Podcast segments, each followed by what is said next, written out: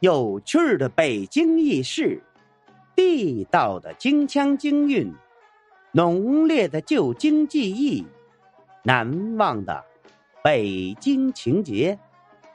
大家好，我是五环志哥。今儿咱们聊什么呢？今儿咱们来聊聊东郊民巷为什么曾被称为“国中之国”。这东郊民巷。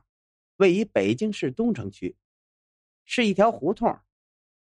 该胡同西起天安门广场东路，东至崇文门内大街，全长近三公里，是老北京最长的一条胡同。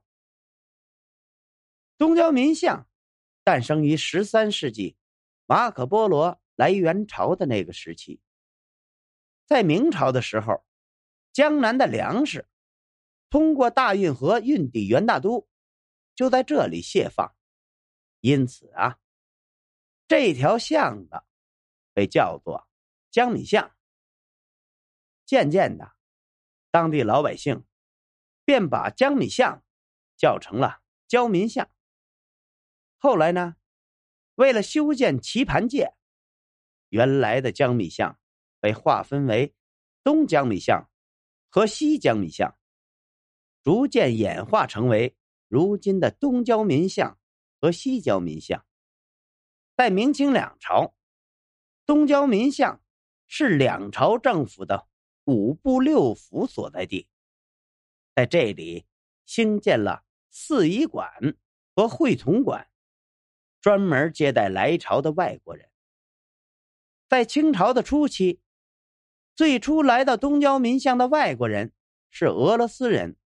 后在康熙年间，朝鲜、蒙古、琉球等地不断派人来此，其主要的目的，是为了来中国学习满汉语言、藏传佛教经典等等。如此重要的政府要地，原本是外国人来此学习的地方，那后来为什么变成了带有侮辱性的“国中之国”呢？这样。还要从发生于清朝道光二十年的鸦片战争开始说起呀。随着鸦片战争的爆发，英国等列强的炮火，震碎了清政府天朝大国的美梦啊！从此，中国进入了半殖民地半封建社会。后来，在清朝的光绪二十六年（一九零零年），八国联军入侵北京。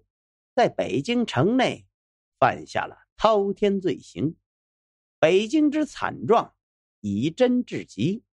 前门外大石栏及东郊门巷、西市库等处，只是残砖破壁，独各国之兵士示威横行，惨风凄雨，流血斑地，尸骨委于鹰犬，万骨枯而何人凭吊？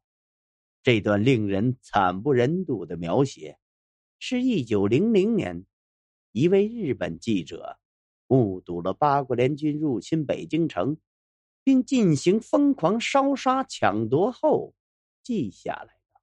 一九零零年八月十四日，八国联军入侵北京，开始了北京城史上最大的浩劫，东郊民巷也难逃厄运。许多珍贵建筑被摧毁，许多稀世珍宝被抢走。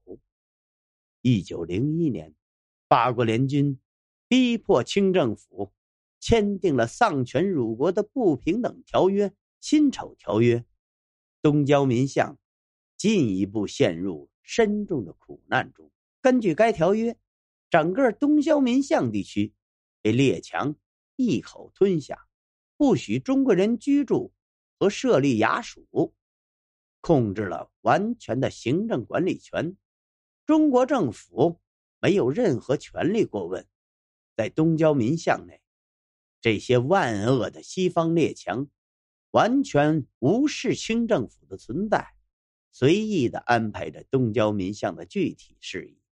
在这里，大兴土木，不仅修建了用于办公的使馆。还修建了银行、医院、俱乐部、饭馆、教堂等清一色的西洋建筑。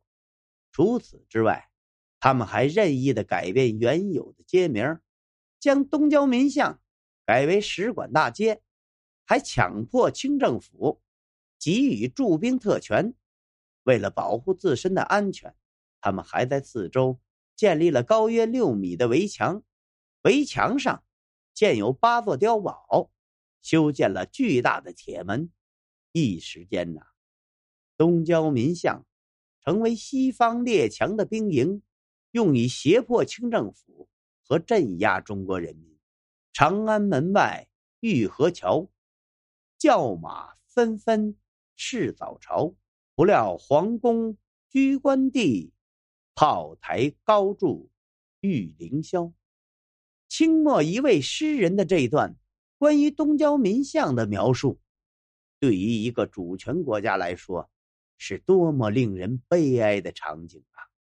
在那个时候，东交民巷俨然已成为一个中国人民不得进入的禁区和名副其实的。国中之国呀！